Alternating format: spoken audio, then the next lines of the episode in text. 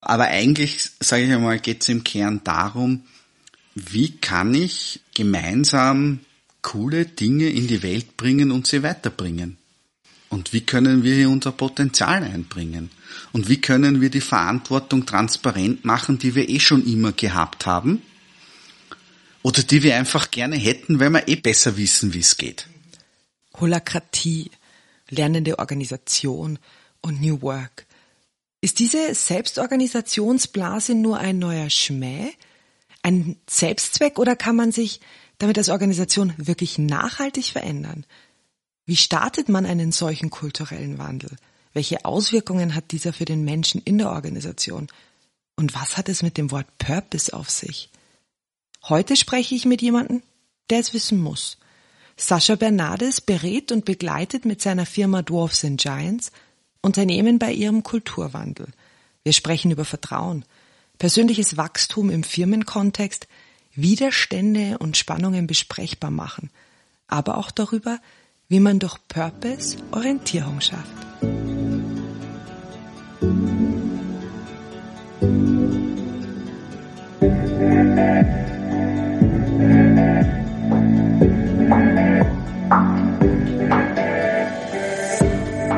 Brauchen wir immer einen Plan? Was passiert, wenn wir den nächsten Schritt, die richtige Antwort oder das, was wir fühlen, uns wünschen oder brauchen, nicht kennen? Können wir uns tatsächlich über etwas sicher sein? Und welchen Nutzen hat das Ungewisse? Dieser Podcast bringt dir Geschichten von und über Menschen, die sich auf das Unbekannte eingelassen haben. Geschichten über Angst, Ungewissheit, der Illusion von Sicherheit oder ich weiß nicht. Mal sehen, worum es in dieser Folge geht.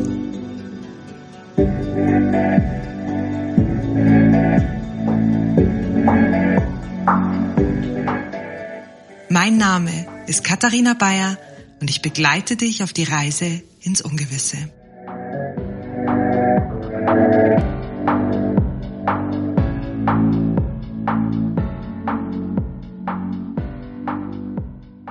Sascha, mit deinem Unternehmen Dwarfs and Giants begleitest du Firmen in der Organisations- und Strategieentwicklung. Euer Fokus liegt dabei auf Formen der Selbstorganisation und der Holakratie. Es wird ja viel darüber gesprochen, was Holakratie für Unternehmen bedeutet, was Vor- und Nachteile sind. Ich würde heute gern mit dir über den Menschen in der Organisation sprechen, die sich zu verändern beginnt. Bevor wir aber da einsteigen, kannst du bitte kurz erklären, was Holakratie ist und wieso sich immer mehr Unternehmen selbst organisieren wollen? Ja, wir bei Dwarfs and Giants, wir begleiten Transformationen in eine andere Form des Organisierens.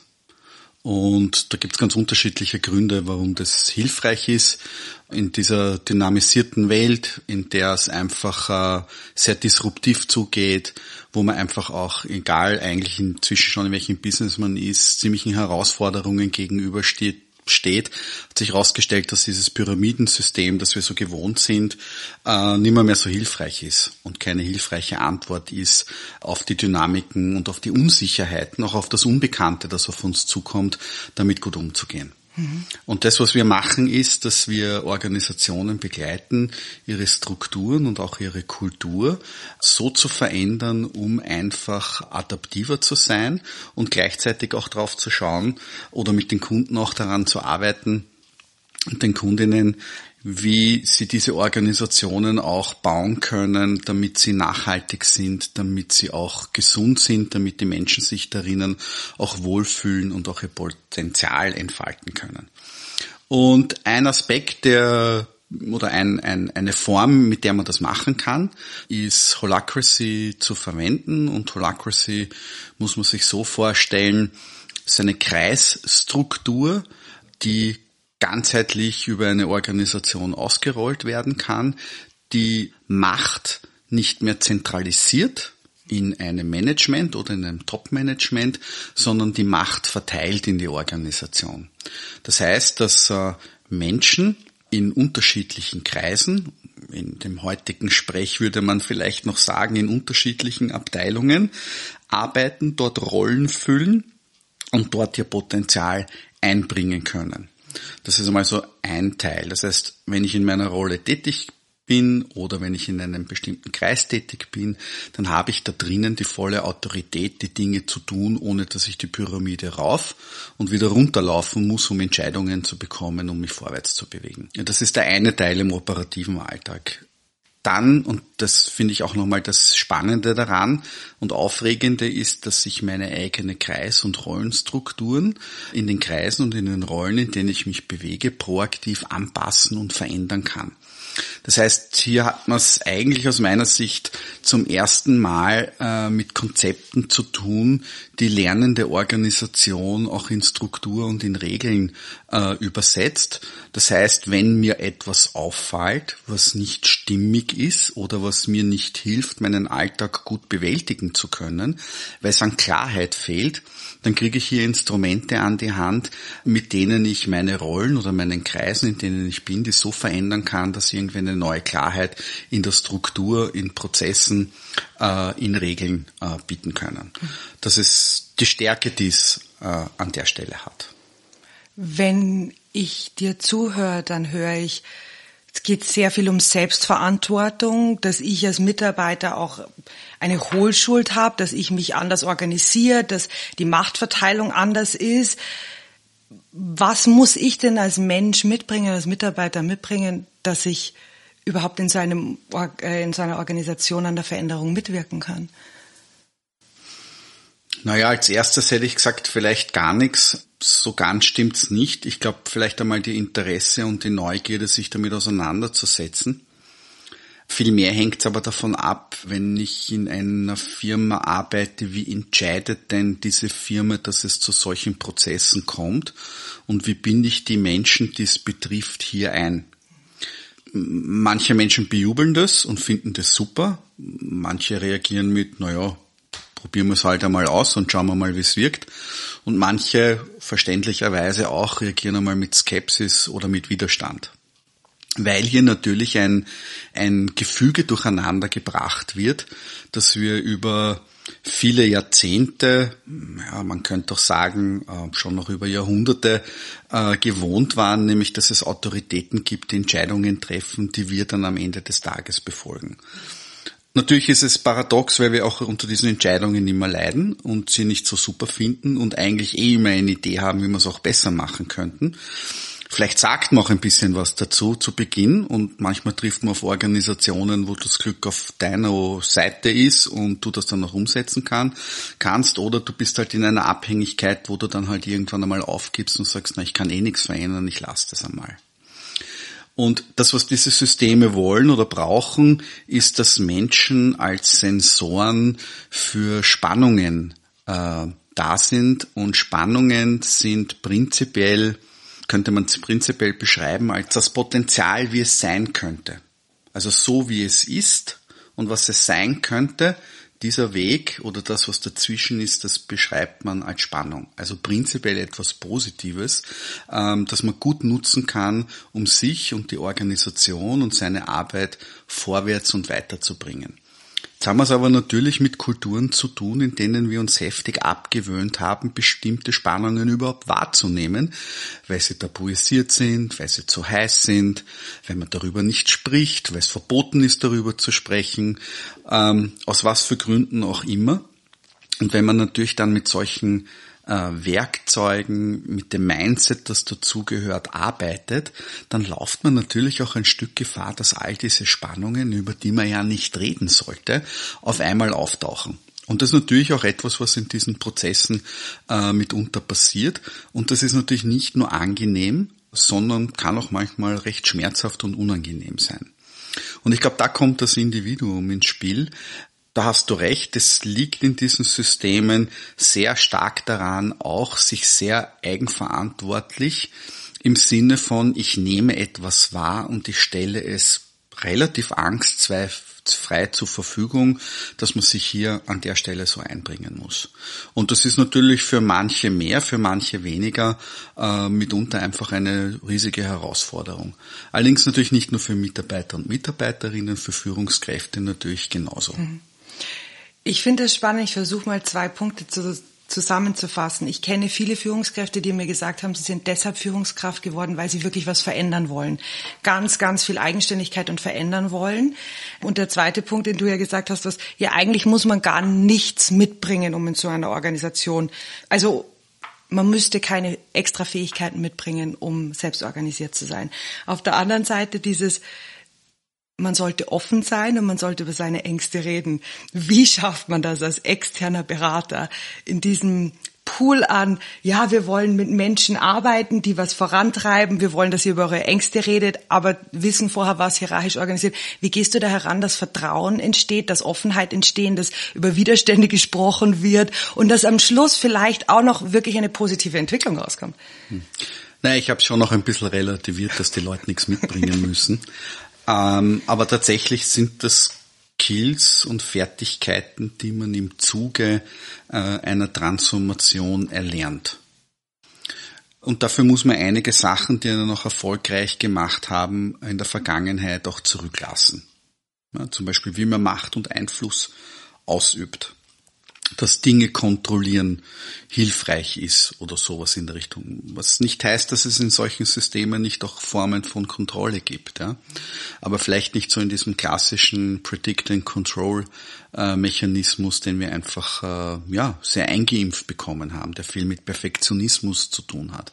Die Frage heute ist eher, wie schnell lernen wir aus den Dingen, äh, die wir erfahren und wie können wir das prozessieren und in sinnvollen Output für die Organisation und für die coole Arbeit, die wir machen, verwandeln. Also wie können wir diesen Motor gut bespielen? Nicht wie vermeiden wir das, sondern wie gehen wir mit den Dingen um? Und das deutet natürlich darauf hin, dass es irgendwie eine Vertrauenskultur braucht die weiterentwickelt gehört, wenn sie schon da ist oder die man gut weiterentwickeln kann äh, auf dieser Basis.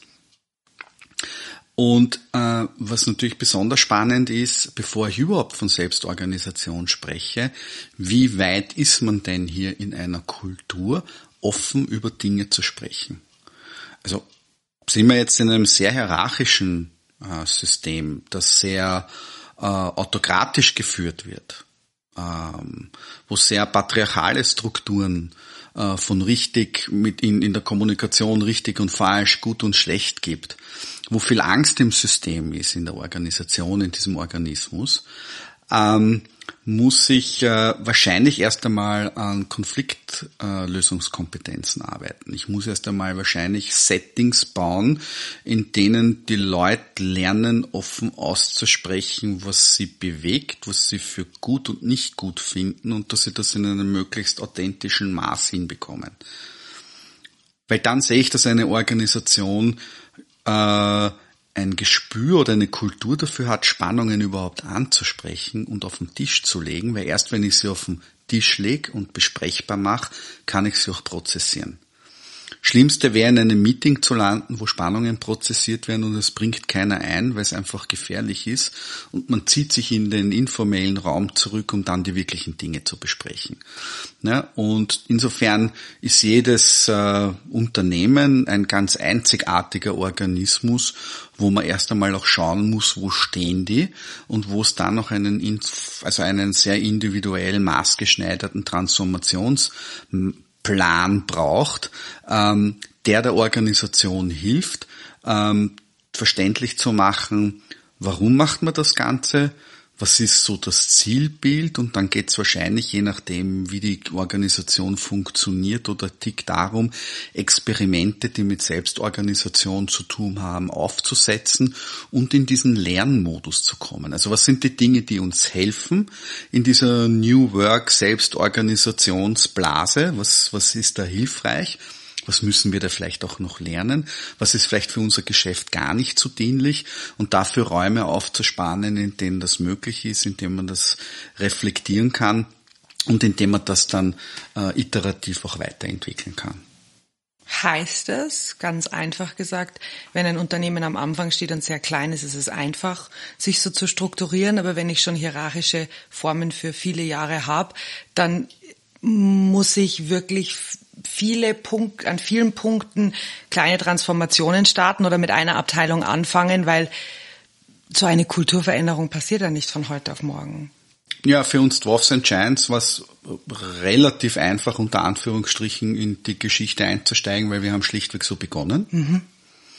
Und auch andere erfolgreiche Unternehmen, Bürzach wird immer auch als Beispiel genannt aus den Niederlanden, äh, Pflegedienstleister, äh, die auch so begonnen haben. Mhm. Aber da ist es Teil der Kultur, Teil des äh, Spirits, äh, mit dem und das Teil des Feuers, mit dem auch ein, ein Unternehmen gegründet worden ist. Also das ist in der DNA drinnen.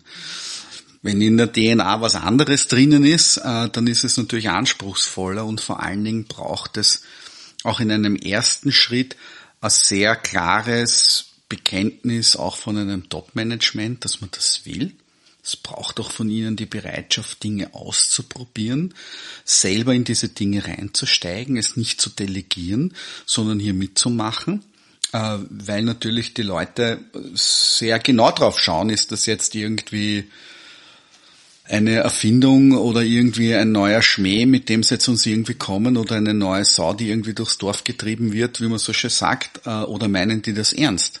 Und wie verhalten sich die denn? Und wie schaut denn das aus?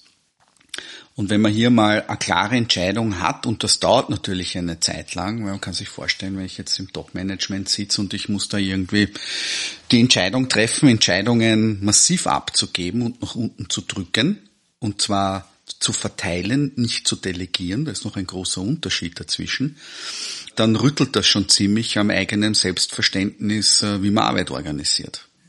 Und wenn man durch den Prozess einmal durch ist, dann kann man auch gut Prozesse aufsetzen, in dem diese Experimente möglich sind, in dem man Einladungen aussprechen kann, in dem man das Ganze dann noch gut bottom-up in Szene setzen kann, weil man auch die Bereitschaft der Menschen braucht, äh, um in so ein Thema wie Selbstorganisation auch einzusteigen top-down kann ich das äh, nur schwer den Leuten aufs Auge drücken, weil es heißt einfach, äh, bedeutet einfach ein anderes Hingreifen und da brauche ich irgendwie ein Commitment, das ich über Dialog und über Klarheit herstellen kann.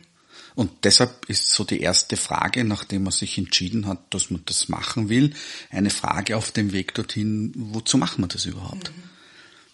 Und wie machen wir auch deutlich, dass es nicht der Selbstzweck jetzt ist, eines Selbstmanagement, also eines, eines, eines Top-Management-Teams das zu tun, äh, sondern dass es etwas hilft, dass den Purpose dieser Organisation, falls man den überhaupt schon klar hat, weiter gut ins Leben dringen zu können in dieser sehr herausfordernden Welt, ob man sie jetzt VUCA oder Bani nennen mag, sei dahingestellt, die einfach sehr viele Herausforderungen mit sich bringt. Ne?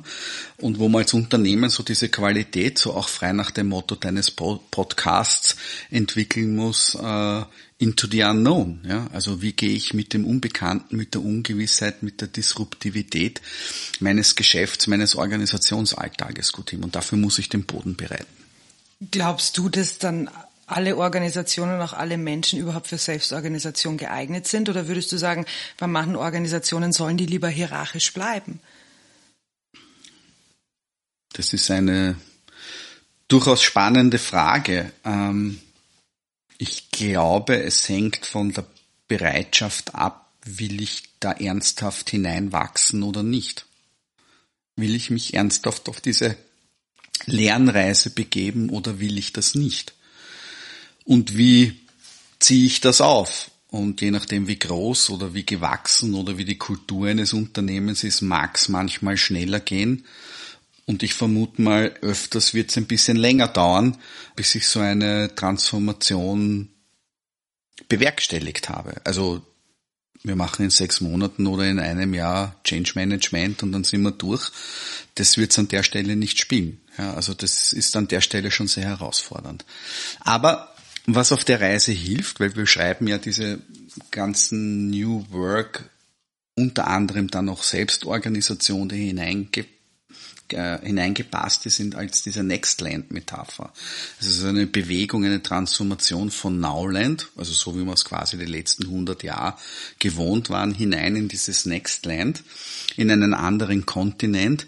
Und die Frage ist, wie orientiert man sich hier in diesem Kontinent? Und da haben wir fünf Prinzipien entwickelt, äh, mit denen wir hier arbeiten und die hier maßgeblich äh, sind, wenn man hier nach Orientierung schauen möchten. Und eins davon, zum davon ist zum Beispiel äh, weg von Shareholder Value hinzugehen zu Purpose-Driven Organizations. Ja, oder von Management Hierarchy zu äh, verteilter Autorität, Distributed Authority. Und das ist das, mit dem ich hier an der Stelle arbeiten kann.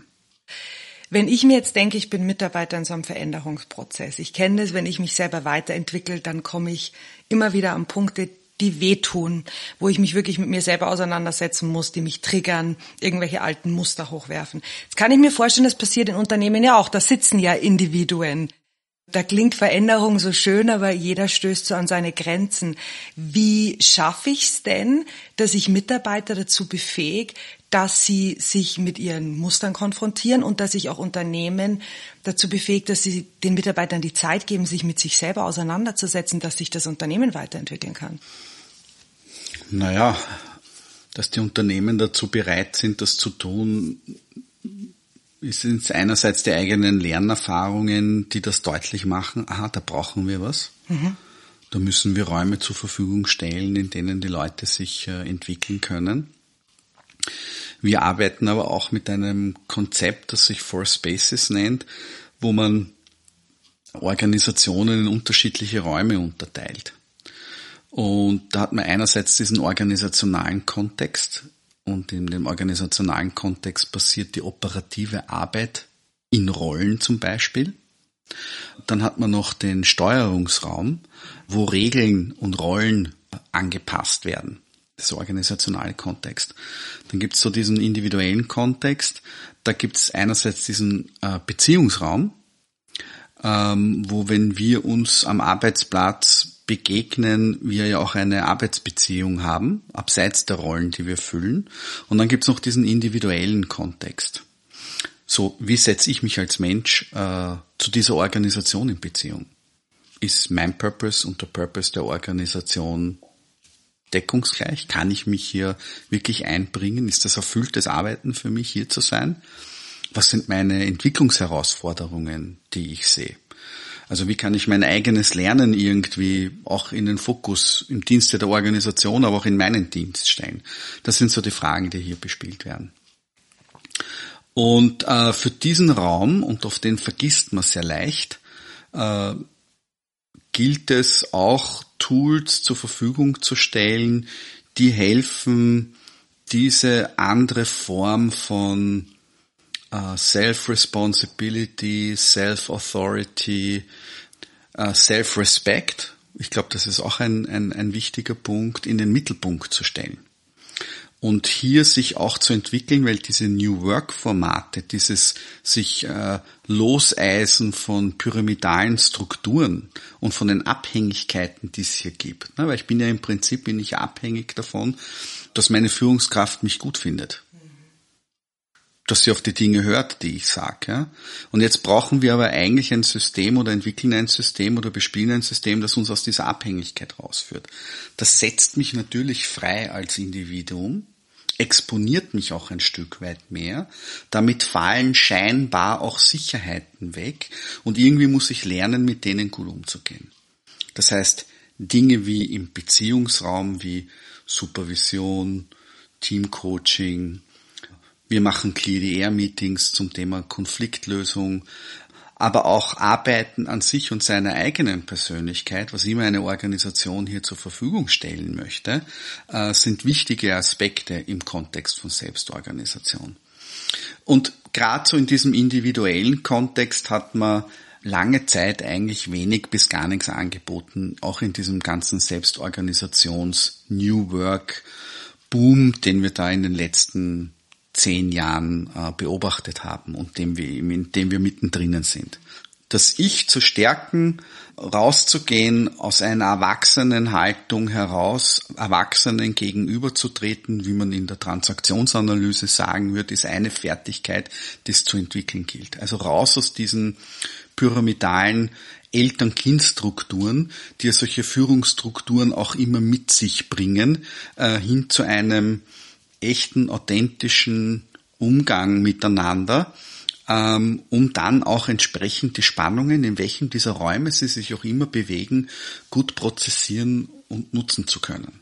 Und das ist natürlich ein hoher Anspruch und das erinnert mich an einen sehr spannenden Dialog, den ich bei den Freiräumen, ich glaube vor zwei Jahren, letztes Jahr hatte, wo ich mit meiner Kollegin Hanna Spiegel einen, einen Dialog hatte zum Thema Own Your Shit wo eine Teilnehmerin meinte, naja, man muss mit dem Wort Triggern vorsichtig sein, weil da geht es ja auch um traumatische Erlebnisse. Und es kann ja nicht sein, dass in der Arbeitswelt man jetzt irgendwie die Leute dazu zwingt, ihre Traumata irgendwie aufzuarbeiten. Und sie hat auf der einen Seite recht, weil zwingen darf man so jemanden nicht dazu. Äh, und gleichzeitig würde ich hier auch massiv widersprechen, äh, weil ich glaube, es geht genau darum, im Erwachsenen, im, im, im Erwachsenwerden, im, im eigenen Wachsen, in Ich-Stärke entwickeln, sich genau mit diesen Dingen auch auf einer tieferen Ebene auseinanderzusetzen und dafür zumindest einen Raum anzubieten oder in einem Raum zu stellen, dass das möglich ist. Auch wenn es Privatsache ist. Es soll auch so sein. Und gleichzeitig zu lernen, meine roten Knöpfe die bei mir gedrückt werden, in den Griff zu kriegen, die Energie, die hier blockiert wird, zu shiften, um mit beiden Beinen am Boden meine Spannungen zu prozessieren. Das glaube ich ist schon eine spannende Reise für mich als Mitarbeiter oder Mitarbeiterin in so einer Organisation. Das kann mich ja nur weiterbringen und gleichzeitig ist es unglaublich wertvoll auch fürs Unternehmen. Und ich glaube, dafür muss man einfach Lösungen entwickeln, wie das gut möglich sind. Wir sind aber durchaus bei einer Fragestellung, wie weit darf ich denn gehen in einer Organisation? Und das ist möglicherweise auch noch nicht so klar und leicht zu beantworten. Für mich ist es relativ klar und ich glaube, ich kann da auch für unsere Firma sprechen. Die Auseinandersetzung mit solchen Themen braucht's schon und auch die Bereitschaft, sich damit auseinanderzusetzen, wenn man bei uns zum Beispiel arbeiten will.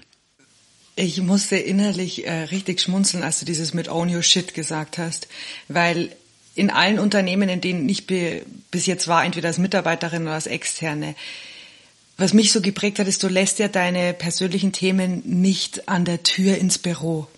Äh, hinterlässt du ja nicht, sondern nimmst dir deinen Rucksack mit. Und die gleichen, ich nehme jetzt absichtlich das Wort Trigger, die du zu Hause hast, hast du ja ganz oft in der Firma. Also wäre es ja eigentlich eine Qualität, dass ich in der Firma, in der bezahlten Arbeitszeit auch mit meinen Themen umgehe. Und es ist eine ganz andere Art des Arbeitens, wenn ich weiß, ich bin da ein Teil davon. Jedoch stelle ich mir das für ganz schön anstrengend vor als Mitarbeiter, weil ich ja immer an mir selber arbeiten muss, am Unternehmen arbeiten muss. Hast du jemals Mitarbeiter oder Führungskräfte getroffen, die gesagt haben, schön, dass ihr Selbstorganisation machen wollt, schön, dass wir das im Unternehmen machen will, aber das ist was, mit dem will ich eigentlich nichts zu tun haben, ich bin hier raus?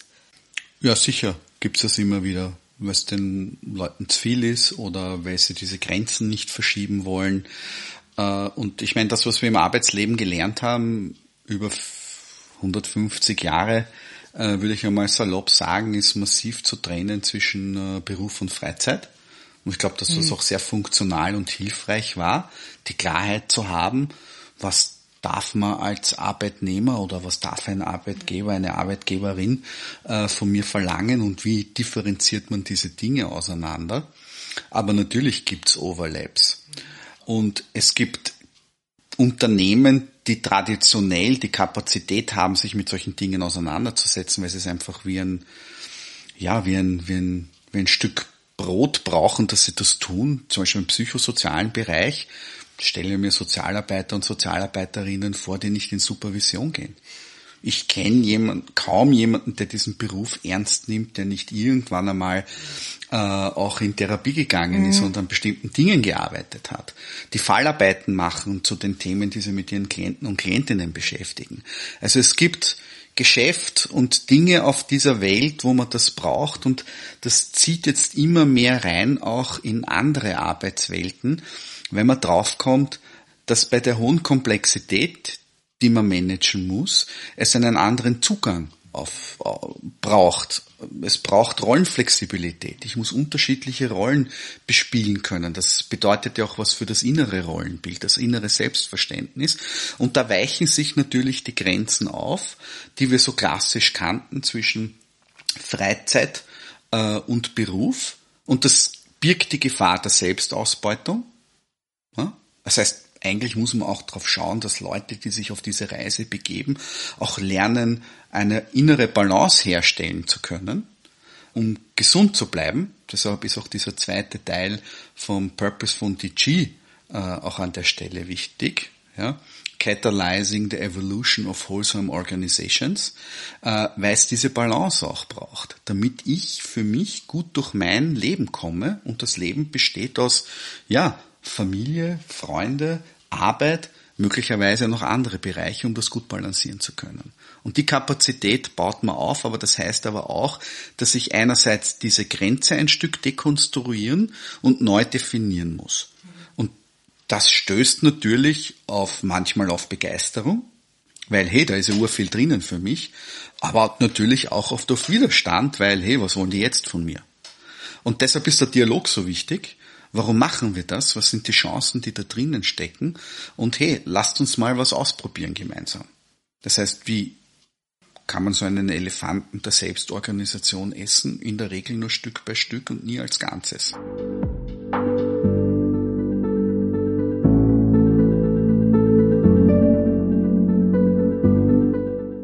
Mir hat jetzt deine, dein Beispiel so geholfen aus äh, in, in Berufen, wo man mit Menschen arbeitet. Du hast jetzt gesagt, irgendwelche Sozialarbeiter, die gehen ja auch in Supervision. Führungskraft holt sich ja auch einen Coach oder einen Sparing-Partner und man stellt ja diesen Menschen nichts anderes zur Verfügung, als dass man sagt, ihr habt jetzt auch einen Rahmen, an euren Beziehungen zu arbeiten oder an, an Dingen, die halt einfach disruptiv sind. Also das hat mir jetzt sehr viel gerade geholfen, das so zu sehen. Ja, wobei das geht halt noch ein Stück weiter. Aufgabe von Supervision ist Arbeitsfähigkeit zu erhalten. Ja äh, Arbeitsbeziehungen zu reflektieren, um arbeitsfähig zu bleiben. Wenn es um meine Trigger geht, die vielleicht auch irgendeinen Ursprung in irgendwelchen traumatischen Erfahrungen hat, die wir ja alle irgendwo haben, dann sind da natürlich auch ein Stück weit Grenzen gesetzt. Das heißt, die Frage ist, was biete ich hier an oder will ich hier überhaupt als Unternehmen was anbieten, dass Menschen sich damit auseinandersetzen können.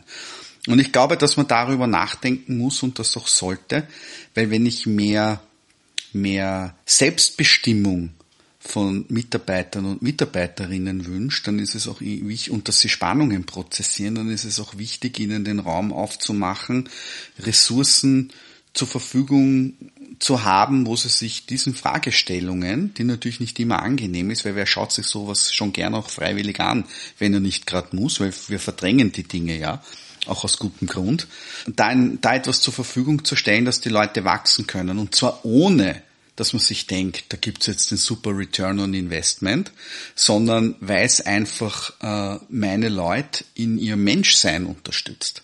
Das ist das Mindset an der Stelle, das ich auch brauche. Also es geht eher auch um generös zu sein, unterstützend zu sein. Es geht doch um ein anderes Menschenbild in Organisationen. Ja, das sie ins Leben zu bringen, um auch diesen Boden des Vertrauens miteinander auch gut bauen zu können. Ähm, ich würde jetzt gerne auf das Thema Purpose äh, zu sprechen kommen. Du hast es ja schon öfters erwähnt.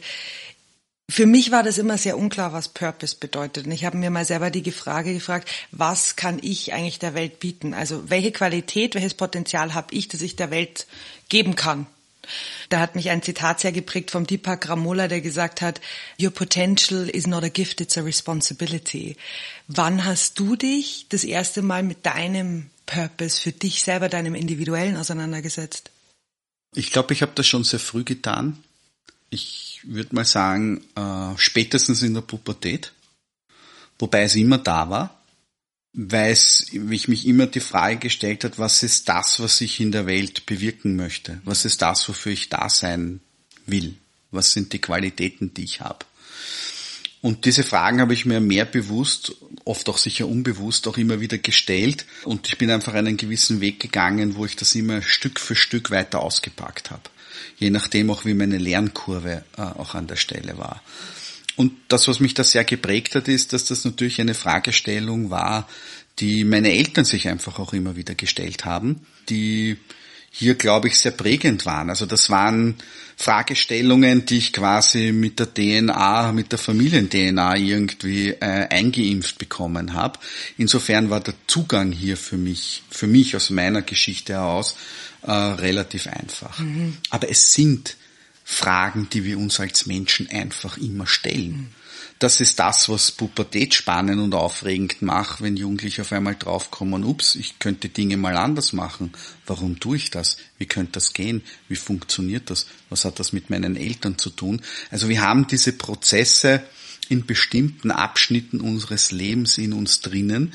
Und wenn wir uns damit nicht auseinandersetzen, dann gibt es einfach Ereignisse in unserem Leben, die du sich erzählen kannst, die ich erzählen kann, wo uns mal so richtig die Decke am Kopf fällt, wo so diese verrückten Dinge irgendwie passieren oder auch diese Katastrophen, denen wir manchmal ausgesetzt sind oder diesen Krisen, denen wir ausgesetzt sind, die aber eigentlich den Sinn haben, dass wir uns wieder daran erinnern, wozu wir hier sind und uns diesen Spiegel vorhalten. Und wenn wir uns mit diesen Dingen nicht auseinandersetzen, dann werden uns die einfach immer wieder einholen, bis wir das tun. Manche schaffen das früher, manche schaffen das vielleicht erst später, aber es sind einfach Fragestellungen, die uns als Mensch bewegen. Und das ist etwas, was für mich hinter dem individuellen Purpose eines Menschen steckt. So was ist mein, meinen, mein Traum, den ich ins Leben bringen will? In manchen Traditionen würde man sagen, what's my sacred dream mhm. to live in? Mhm. Und das hat natürlich eine Organisation auch, weil das ist ein Zusammentreffen von Menschen, die mal eine großartige Idee hatten. Äh, und da entsteht Purpose. Und den kann man eigentlich zu Beginn so einer Reise meist sehr gut greifen dann geht er ein Stück verloren durch allerlei möglichen Prozesse und durch den Arbeitsalltag, der da ist. Aber man kann Prozesse hineinbringen in die Organisation, a, wie man sich wieder dran erinnert, was ist der Purpose und wie kann ich diesen Purpose auch anpassen äh, an die jetzige Zeit, weil das, was vor 50 Jahren hilfreich war, ist vielleicht heute nicht mehr so hilfreich. Und vor allen Dingen, wie kriege ich ihn wirklich in die DNA hinein? Und das, was wir heute beobachten können, dass Purpose oft zu einem Buzzword wird, wo nichts dahinter steht, außer irgendwie ein Hochglanzpapier, wie bei den Leitbildentwicklungen, die wir Vision. von früher kennen. Ja. Oder Visionsprozesse, ja. Wir wollen Marktführer werden, mhm. ja, aufregend, ja. Also, was heißt das, ja? Und die Frage ist, wozu will man das eigentlich? Die Frage könnte man sich auch einmal stellen. Sondern wie kriege ich das, was ich hier generiere, wirklich in jede Pore des Unternehmens hinein? Weil das markiert nochmal den Unterschied zwischen Purpose Awareness, also ich bin mir klar, ich habe einen oder wir haben einen, und äh, Purpose Driven zu sein. Weil Purpose spielt dann wirklich in jeder Entscheidung, die in der Organisation getroffen wird, in den meisten Prozessen einfach eine zentrale Rolle, weil es ein zentraler Referenzpunkt ist, mhm. anhand dessen ich entscheide. Und, und, dann entsteht Kulturveränderung, oder? Dann steht Kulturveränderung ja. oder die Stärkung der Kultur mhm. um einen Purpose herum. Ja. Oder deshalb werden mir bestimmte Entscheidungen, die ein Unternehmen treffen muss, um gut weiter überleben zu können in der Welt, auch klarer und deutlicher. Wo verlassen wir unseren Purpose oder wo müssen wir ihn anpassen? Also es bringt doch eine hohe strategische Klarheit. Mhm. Ich kann mir das auch für Mitarbeiter gut vorstellen, wenn ich manchmal weiß, was ist denn eigentlich der Sinn und Zweck dieses Unternehmens, in dem ich arbeite. Absolut. Also ich meine, äh, so Leute wie Dan Pink äh, haben nicht umsonst, wenn es um Motivation von Menschen geht, im Unternehmen Purpose äh, an, an prominenter Stelle stehen, weil Menschen sich mit Arbeit eigentlich identifizieren wollen. Ja, und sinnstiftend arbeiten wollen. Mhm. Und insofern ist das ein wichtiger motivationaler Faktor, ja, wo ich mit Herz äh, und Hirn und Seele und Körper mittendrin und dabei bin. Mhm. Ja, und hier auch ganz anders Entscheidungen treffen kann, nämlich auch unabhängiger, wenn mir der Purpose meines Unternehmens klar ist, unabhängiger von Personen, die mir zu sagen, sagen, was zu tun ist und was nicht zu tun ist. Mhm. Also auch das ist ein hilfreicher Schritt in Unabhängigkeit. Mhm. Und jetzt überleg dir mal, du hast irgendwie charismatische Führungspersönlichkeit, die das Unternehmen geprägt hat und die bricht weg. Das ist oft sehr herausfordernd. Wenn es einem gelingt, das in einen Purpose zu übersetzen, dann wäre meine Hypothese, es ist auch leichter, solche Loslösungsprozesse in solchen Übergängen zu gestalten. Weil das Zentrale ist Purpose hier. Und wie übersetze ich den für eine Organisation? Wie mache ich den greifbar? Wie mache ich das so? Ja, yeah, cool, genau. Das ist der Grund, warum ich hier bin. Oder, hey, wenn das der Purpose ist, vollkommen klar, that's not my company. Da gehe ich raus, ja. Äh, und äh, das ist auch tatsächlich etwas, was passiert. Also es hilft zu Klarheit. Mhm. Stichwort Klarheit. Für mich hat das Gespräch mit dir heute in dem Sinn Klarheit gebracht, weil mich haben immer diese Worte VUCA und Agile Word und ich habe mir gedacht, ja klar, wir müssen Veränderung haben, aber mir ist immer ein Teil abgegangen und wie ich dich verstehe ist, ich kann schon ein Buzzword drüber geben wie VUCA, aber eigentlich geht es darum, dass jeder in die Selbstverantwortung geht, jeder an seinem Purpose arbeitet, schaut, passt es im Unternehmen zusammen, dass das viel weiter geht und dass man nicht einfach nur einen Veränderungsprozess kurz starten kann, sondern dass das eigentlich eine komplette Kulturtransformation auf lange Sicht ist. Also es ist eine Kulturtransformation und ich wäre auch, ich würde aber auch vorsichtig sein mit dem Bild der Selbstverantwortung, weil das, was Menschen in Organisationen oft sind, ist, dass sie selbstverantwortlich sind. Und man darf, wenn man mit diesen Dingen arbeitet, äh, nicht so tun, als würde niemand in dem Unternehmen Verantwortung übernehmen. Das ist aber tatsächlich etwas, was in der Kommunikation sehr häufig passiert, ja. dass da sagen, wieso? Heißt das, dass ich in der Vergangenheit keine Verantwortung übernommen habe? Ja. Oder wenn ich jetzt mir selbst Verantwortung übernehme, heißt das dann, dass ich auch mehr bezahlt bekomme? Also das sind so Fragestellungen, die da dran sind. Und dieser Begriff der Verantwortung, wenn man sich das anschaut, eigentlich ein sehr diffuser ist. Aber eigentlich, sage ich einmal, geht es im Kern darum, wie kann ich gemeinsam coole Dinge in die Welt bringen und sie weiterbringen? Und wie können wir hier unser Potenzial einbringen? Und wie können wir die Verantwortung transparent machen, die wir eh schon immer gehabt haben?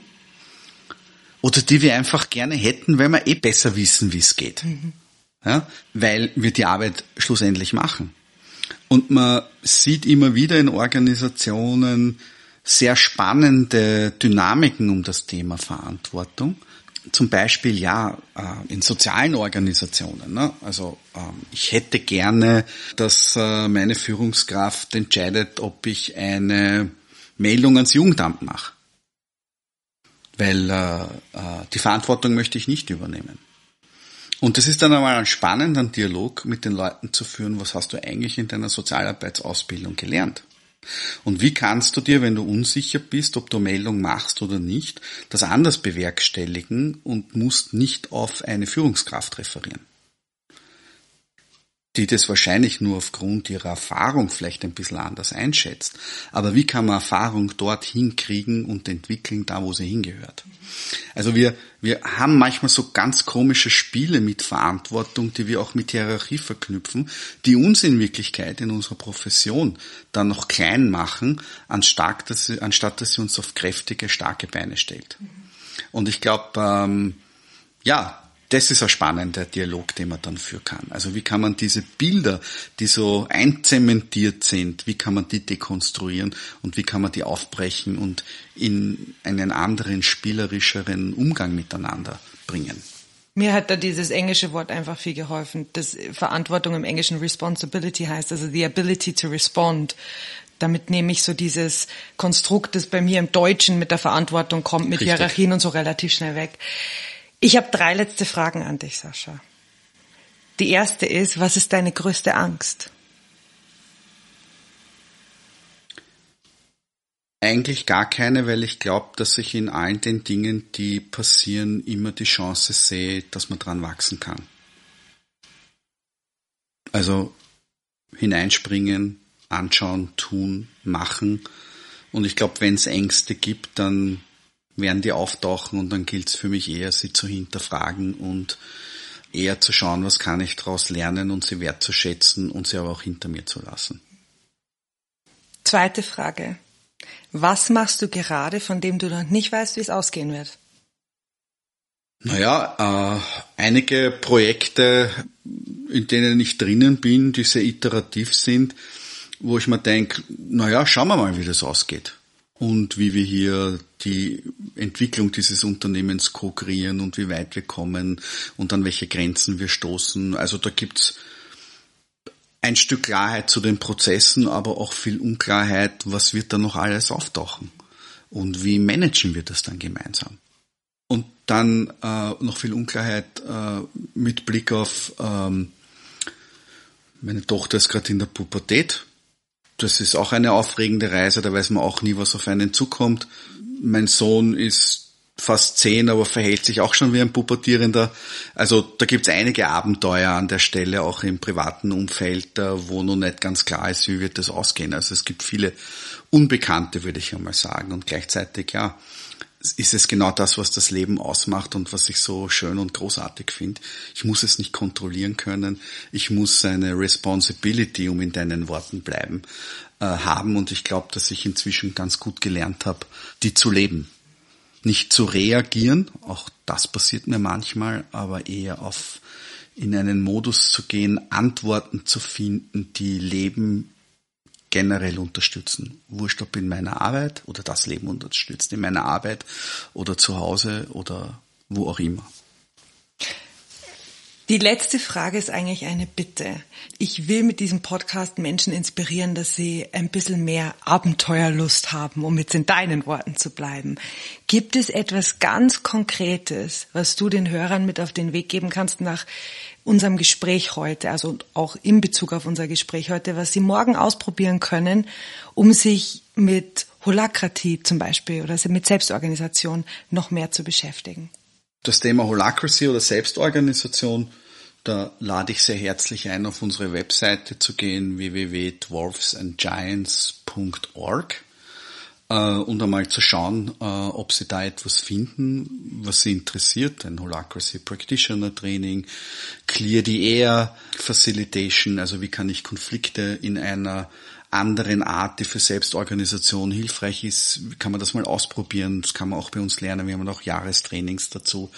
Wir haben ähm, Ausbildungen zum Thema Next Coaching, also wie kann man Menschen coachen, die ähm, sich in dieser Nextland-Metapher auf diesem Weg ins Unbekannte, in diesen Transformationen befinden. Und wir haben auch die Next Petition, das ein ziemlich cooles Programm ist äh, für Manager und Managerinnen und für Berater und Beraterinnen und Menschen, die sich auch in diesem Nextland-Kontext bewegen wollen und mit Transformation zu tun zu haben, sich auch noch einmal sehr spezifisch auf diesen Spirit einfach einzulassen. Da kann man gerne schauen. Ich kann auch äh, sehr empfehlen, das war auch für meine ganz persönliche Reise ganz wichtig. Ich habe die Tradition der Delicate Lodge kennengelernt. Das ist ein äh, Earth Wisdom, ein Ancient Earth Wisdom, wo es ganz viel um diese Aspekte von Self-Respect, Self-Authority und Self-Responsibility im Kern geht ähm, die auch mich und meine Entwicklung und auch meine roten Knöpfe gut äh, weitergebracht haben und mich auf starke Beine gestellt haben. Das heißt nicht, dass ich nicht noch manchmal wackel und ins Zittern komme, aber schneller auch wieder weg von diesen Spots in meinem Leben.